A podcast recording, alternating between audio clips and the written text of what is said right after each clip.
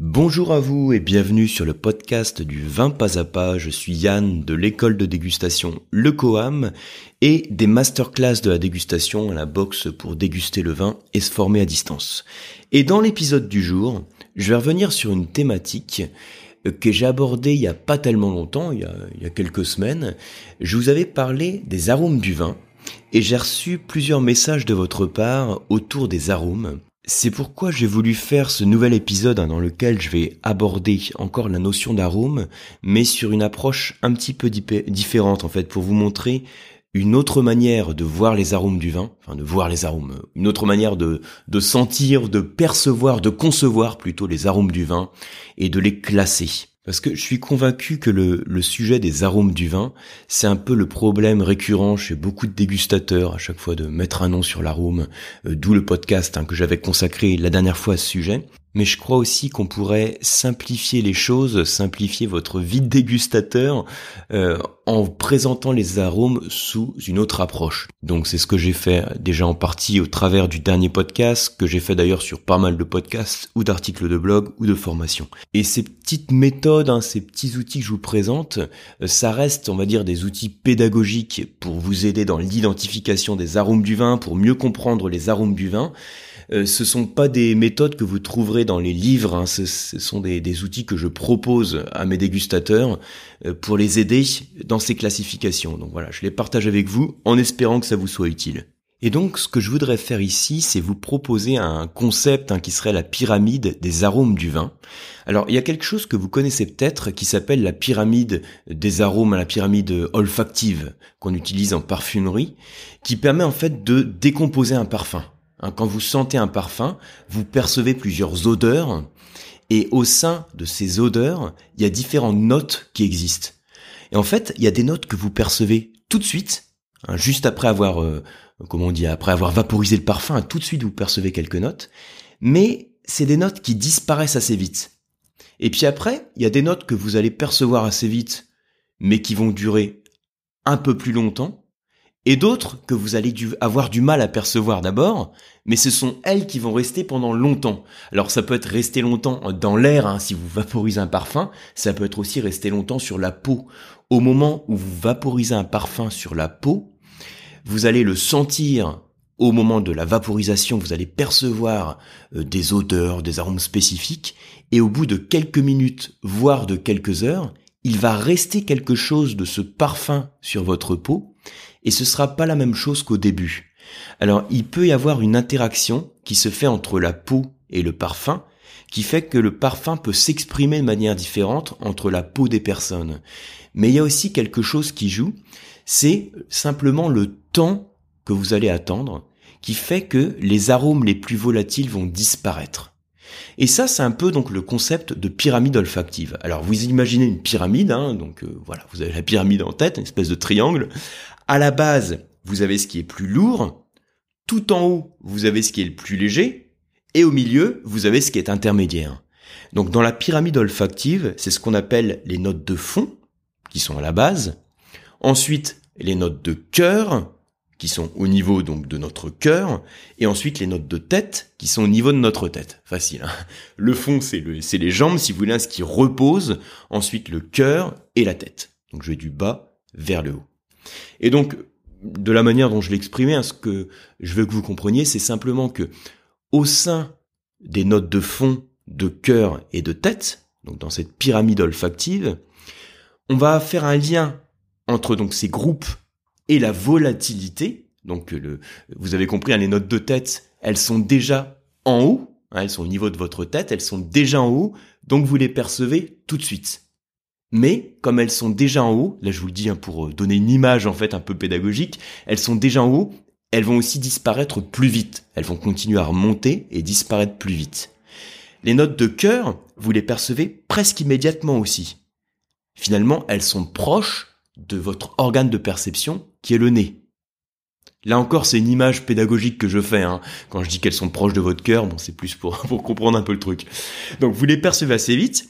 Elles continuent à monter, donc elles vont disparaître au bout d'un moment, mais elles vont durer plus longtemps que les notes de tête, qui ont déjà pris de l'avance sur leur montée, si vous voulez. Et ensuite, donc, vous avez les notes de fond, que vous avez d'abord du mal à percevoir puisqu'elles sont au niveau du sol et qui vont s'évaporer donc comme ça lentement et vous allez donc mettre plus de temps à les percevoir. Mais en même temps, ce sont elles qui vont durer le plus. Voilà un petit peu l'idée à avoir en tête. Donc ça, c'est le concept d'une pyramide olfactive. Dans le vin, je parle aussi de la pyramide des arômes du vin en procédant exactement de la même manière. Je parle, alors moi j'avais fait un article à l'époque sur le blog où, je parlais des arômes lourds, des arômes moyens et des arômes légers. Mais pour faire simple, hein, je pourrais dire euh, les, les arômes de fond, les arômes de cœur et les arômes de tête. Et de la même manière, chacun de ces arômes correspond à certaines familles d'arômes du vin, des familles d'arômes du vin que vous connaissez bien. Je vais commencer par prendre les arômes de tête. Donc, les arômes de tête dans le vin. Donc, imaginez, je vous sers un verre de vin. Donc, la première chose que vous faites, c'est quoi? Donc, il faut pas me répondre, hein, je bois le verre. la première chose à faire, donc effectivement, vous l'observez, c'est l'analyse visuelle, et ensuite, vous le sentez. Donc, c'est cette étape qui m'intéresse, hein, puisqu'on parle du nez. Donc, vous le sentez. Mais avant même de faire tourner le vin dans le verre, vous allez d'abord le porter à votre nez sans l'oxygéner. Et là, il y a quelques arômes que vous allez éventuellement percevoir. En général, pardon, les arômes que vous allez percevoir, ce sont les arômes qui se manifestent tout de suite, donc ce sont les arômes qui volent le plus. Hein, je rappelle souvent que un arôme, c'est une molécule qui vole, et donc pour qu'elle vole bien, il faut l'oxygéner. Mais il y a certains arômes qui volent mieux que d'autres par défaut parce que ils sont plus volatiles. Ce sont les arômes de tête. Dans le vin, qu'est-ce que c'est les arômes de tête? Ce sont les arômes que vous retrouvez donc le plus facilement, euh, que vous percevez tout de suite, presque même avant de faire tourner votre vin dans le verre. Ça va être les arômes de fraîcheur. Alors les arômes d'agrumes par exemple, la pomme verte, le, alors, pomme verte, je le mets dans l'agrume, hein, c'est pour les arômes de fraîcheur. Donc le pamplemousse, le citron, l'orange. Donc ce qui est vert, la pomme verte. Euh, ça peut être aussi les, des notes végétales, mais vraiment des, des notes d'herbe coupées. C'est toujours en général une grande fraîcheur. Et puis ensuite, vous oxygénez le vin dans le verre, et quand vous l'avez à peine oxygéné, vous allez révéler les arômes caractéristiques de votre vin, les arômes les plus marqués, on va les appeler les arômes de cœur, pour faire le lien avec la pyramide olfactive. Ces arômes de cœur, ça va être d'abord le fruit.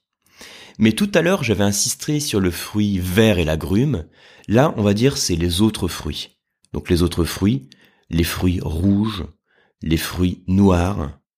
Ça peut être les notes de cassis, les notes de cerise, mais également les notes de poire, les notes de pêche, les notes de fruits exotiques.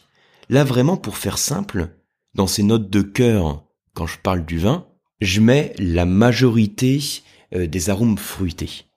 Et puis après, vous avez aussi quelques notes végétales, voire des notes florales. Alors, il y a certaines notes florales que je pourrais mettre dans la catégorie des notes de tête, et d'autres notes florales un peu plus denses, des notes de jasmin, certaines notes de fleurs blanches, que je vais mettre plutôt dans les notes de cœur. Et puis, comme je vous disais aussi, quelques notes végétales, par exemple des notes de poivron. Donc là, je suis dans les arômes de cœur. Et puis ensuite, vous avez les arômes de fond pour votre vin. Alors qu'est-ce que ça serait les arômes de fond dans votre vin?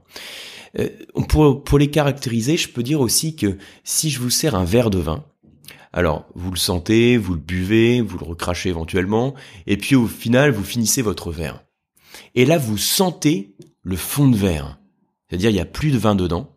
Il y a juste un souvenir qui reste hein, dans ce verre. Et le verre sent encore. Mais ces arômes qui persistent, les arômes qui restent, on va dire entre guillemets, un collé au fond, ce sont les notes de fond. Elles restent au fond, les notes de fond. Elles restent au fond, mais si vous oxygénez bien votre vin dans le verre, hein, vous n'avez pas besoin d'avoir un verre vide pour les percevoir. Si vous oxygénez bien le vin dans le verre, vous allez les percevoir. Elles sont pas volatiles, ces notes de fond. Donc il faut bien les oxygéner, presque pour dissiper les notes de tête, voire de cœur, et retrouver ces notes de fond. Et ces notes de fond, ça va être déjà certaines épices. Alors là encore, je vais vous dire, il y a certaines épices qui sont aussi dans les notes de cœur. Mais ça va être certaines épices et aussi, avant tout, des notes animales, des notes de gibier, des notes de cuir, mais également des notes boisées, mais plus apportées par le vieillissement du vin dans le fût de chêne. Donc, au-delà du boisé, on va avoir des notes de torréfaction, de café, de cèdre, puis un peu aussi ces notes de sous-bois, d'humus, de terre. Vous voyez un petit peu le note, le type de euh, d'arôme auquel je fais référence. Alors, je vais vous donner un autre petit truc. Moi, j'aime bien le représenter aussi de manière très schématique euh, pour donner un peu des images. Donc, je disais euh, les notes de fond pour le vin, de, de, de cœur et de tête. Je vous disais, vous pouvez vous représenter une personne. Hein, les notes de fond, c'est le pied, c'est ce qui appuie sur le sol. Vous avez ensuite le cœur et la tête. On peut imaginer aussi, hein, vous représenter un arbre. Il a ses racines donc qui plongent dans le sol, le tronc et puis la végétation. Ce qui est au niveau du sol, ça correspond aux notes de fond.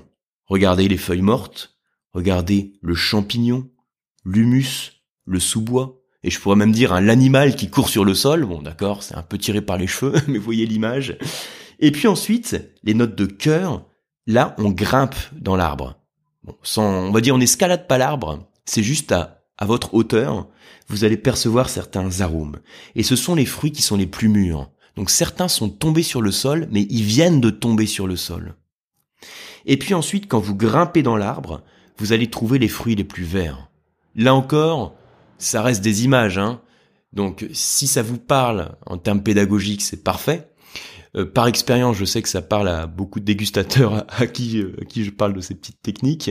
Là encore, ce sont pas du tout des techniques informelles que vous allez retrouver dans euh, dans les bouquins ou sur des approches plus officielles. Hein. C'est du, on va dire du Made in Yann. Donc vous le retrouvez sur le blog ou sur mes formations. Donc voilà, prenez euh, ce qui vous parle euh, par rapport aux petites techniques que je vous partage. Donc je reviens sur ma pyramide des arômes. Au final, qu'est-ce qu'il faut retenir?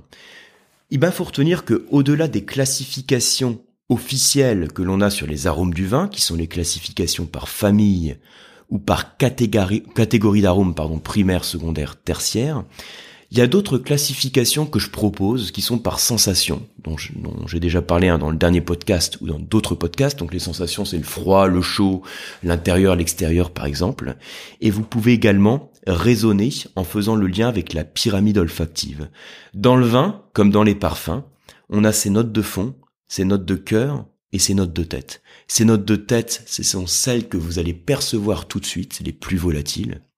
Et finalement, ces notes de fond que vous avez peut-être plus de mal à percevoir au prime abord, ce sont, ce sont celles qui vont fixer le vin au fond de votre verre quand vous avez vidé votre verre, et ce sont celles qui vont perdurer et persister dans le temps. Une petite chose aussi que je voulais vous partager, quand dans un verre de vin vous ressentez ces trois types de notes, parce que c'est pas toujours le cas, hein. parfois vous allez percevoir pratiquement que des notes de fond, voire que des notes de cœur, voire que des notes de tête, quand vous percevez les trois niveaux, ce qui est possible, vous pouvez avoir un vin qui tend vers la complexité.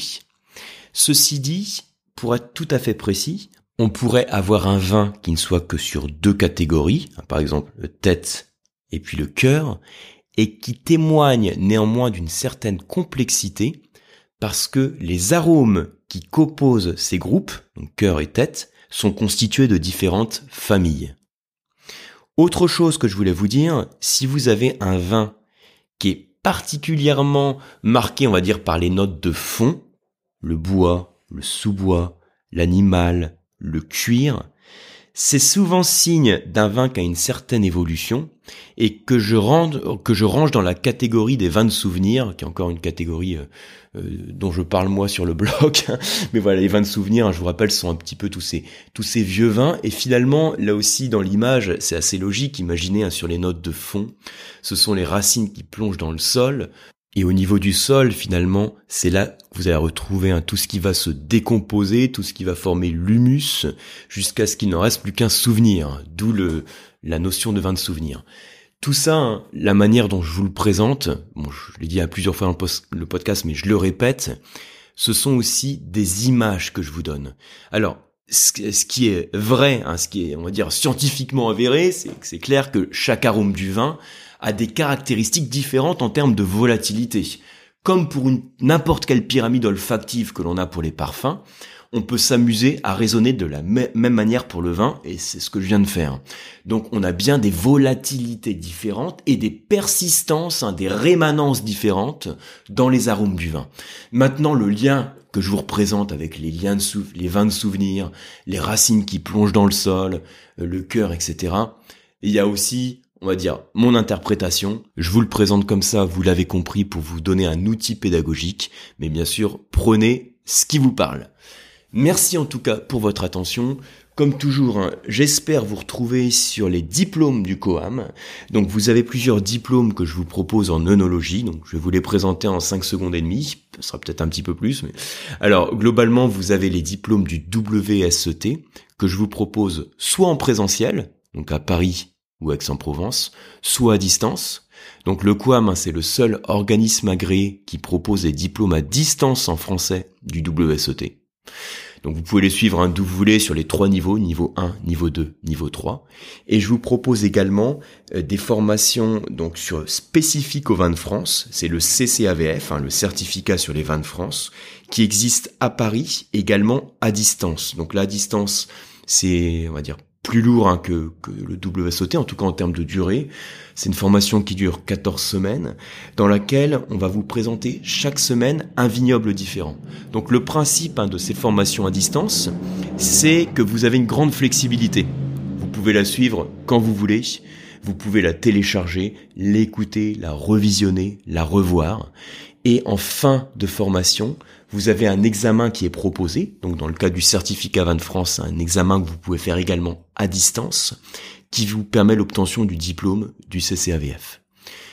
Au-delà de ça, donc ça c'était la petite présentation, euh, qu'on va dire commerciale sur les diplômes. Vous avez également donc les masterclass de la dégustation et la prochaine thématique, celle qui sort à la fin du mois, ça va être sur la Géorgie. Alors on va voyager un petit peu dans l'Europe de l'Est, dans le plus vieux vignoble du monde. Au passage, j'ouvre une petite parenthèse aussi sur les masterclass. Il y a eu beaucoup de succès sur la masterclass sur Châteauneuf-du-Pape et on vient de rééditer des coffrets de dégustation sur Châteauneuf-du-Pape. Donc vous verrez un lien sur le site, hein, je vous le mettrai aussi sur le mail qu'accompagne ce podcast. Euh, si vous n'aviez pas réservé cette masterclass, c'est l'occasion aussi de la suivre.